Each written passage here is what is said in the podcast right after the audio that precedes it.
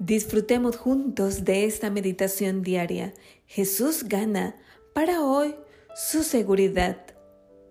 Dijo, dejad de llorar porque no ha muerto, sino que está dormida. Lucas 8:52 Estaba mirando los últimos mensajes de texto de Marta para mí. Sus palabras iniciales fueron, tengo los resultados de la resonancia magnética el tumor se ha extendido al cerebro. Estaba fuera del país y le envié un mensaje de texto haciéndole saber que estaba orando por un milagro y por la fuerza y la paz que Dios ha prometido.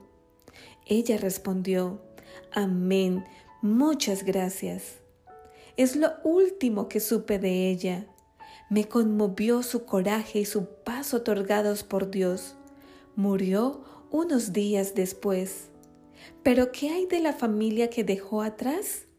¿Podemos estar en paz cuando un pariente o un amigo cercano muere y nos deja con el dolor de su ausencia?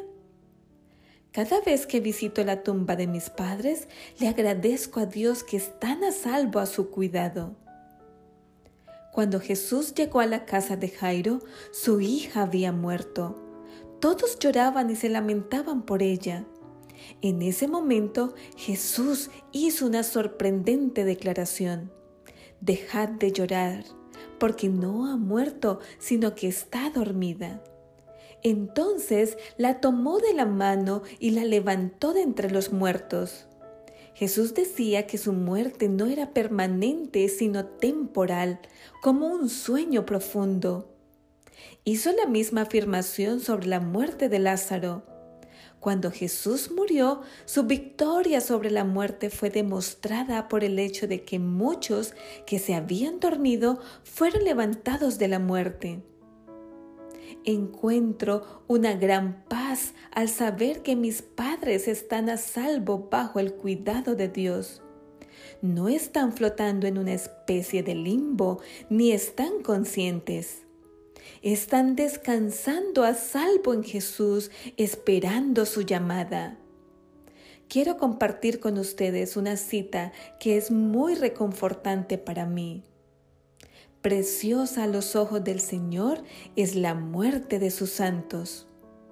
Algunos pueden considerar esto como una declaración extraña, sin embargo es verdad. Los siervos de Dios que ahora están durmiendo son para Él sumamente preciosos. Mientras dure el tiempo, la influencia de su vida piadosa seguirá dando ricos frutos. El enemigo de la raza humana ya no puede poner en peligro su bienestar. Están a salvo de su poder. Jesús los reclama como suyos y en la mañana de la resurrección les concederá la plenitud del gozo. Estén en paz. Nuestros seres queridos están a salvo en la custodia del Salvador. Qué maravilloso es saber que Jesús es la resurrección y la vida y tiene el poder sobre la muerte debemos preocuparnos solamente en estar cerca de Él todos los días de nuestras vidas para que nuestra salvación esté asegurada. Deseo para ti un día lleno de amor y de esperanza.